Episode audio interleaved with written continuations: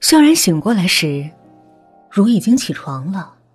不过萧然发现，如的心情好像不太好，脸带泪痕，嘴唇抖动，似乎还在抽泣。你还好吗，宝贝儿？不，我我好像病了。你先回床上来，我打电话叫医生来。萧然刚准备拿起电话，却被如一把拉住。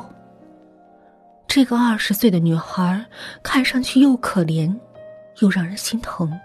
她忽然大声说：“你什么时候和他离婚？”很快，嗯，你不要着急。很快，很快是多久？最多一个月。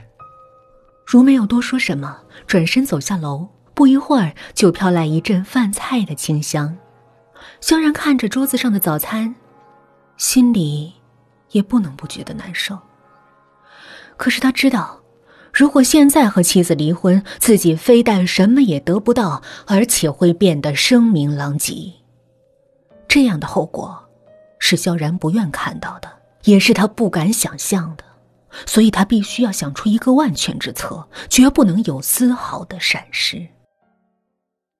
如，我答应你，我会和他离婚的。真的？萧然举起手，目光坚定。我发誓，我一定会娶如为妻。如果违背誓言，天打五雷轰！不要，我会心疼的。如大声说，他脸色苍白，眼圈发黑。他静静的看着萧然，仿佛在纠结着什么。过了良久，他忽然叹了口气。还是不开心吗，宝贝儿？嗯，没有，我帮你打扫房间吧。他拿起扫把，认真打扫着卧室里的每一个角落。他把床单上、被子上、枕头上每一根滞留的发丝拿掉，然后又把它们放到衣柜里。他知道，那个女人回来一定会打开衣柜，只要他看到这些发丝，他的计划。就成功了。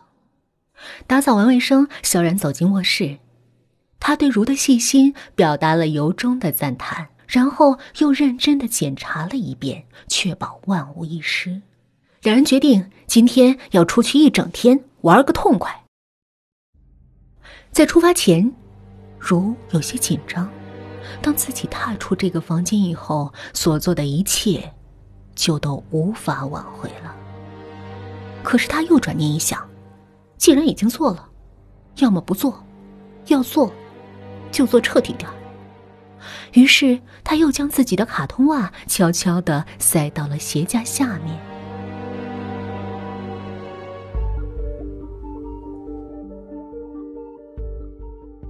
两个人玩的都很尽兴。当萧然独自走到家楼下时，已经是晚上九点多。他抬头一看。天哪！自家的灯亮着，他赶紧走上楼。果然，妻子在客厅里看电视。他换好拖鞋，大步走进客厅。嗨，杨，你回来了，干嘛不早点通知我，让我去接你呢？他坐在妻子身旁，亲吻了一下妻子的额头。他看上去心情不错。啊。业务谈判的很顺利，所以我就提前回来了。哎，你有看见我围巾吗？红色的那个。呃，好像是放在衣柜里。好，我我去找找看。夜已经很深了，如坐在公园的长椅上，萧然像一滩烂泥一样瘫倒在如的身旁。如轻轻的把萧然揽入怀里。她看上去就像一位慈祥的母亲，那双眼睛中仍然掩饰不住兴奋的光芒。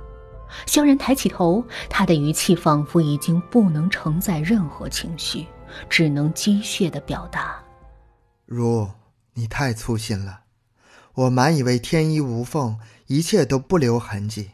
你真的，真的不应该将卡通袜留在鞋架下面，把香水洒在枕头上。”这些还说得过去。可是千不该万不该将那些发丝……他是个法医，我根本没有办法解释。这回，不离婚也不行了。你，你还惋惜吗？和他离婚？唉，不，如，不是惋惜，我当然是想和你在一起。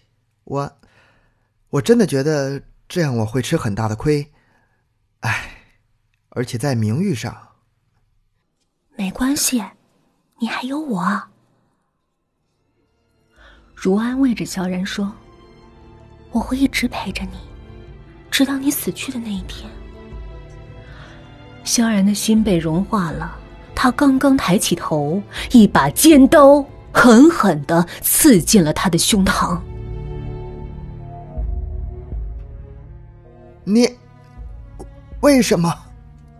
如突然大笑着说：“还记得三年前有一个无辜的女孩被你强暴致死，她是我姐姐，我潜伏在你身边就是为了让你家破人亡，最后再把你杀死，替我那可怜的姐姐报仇雪恨。”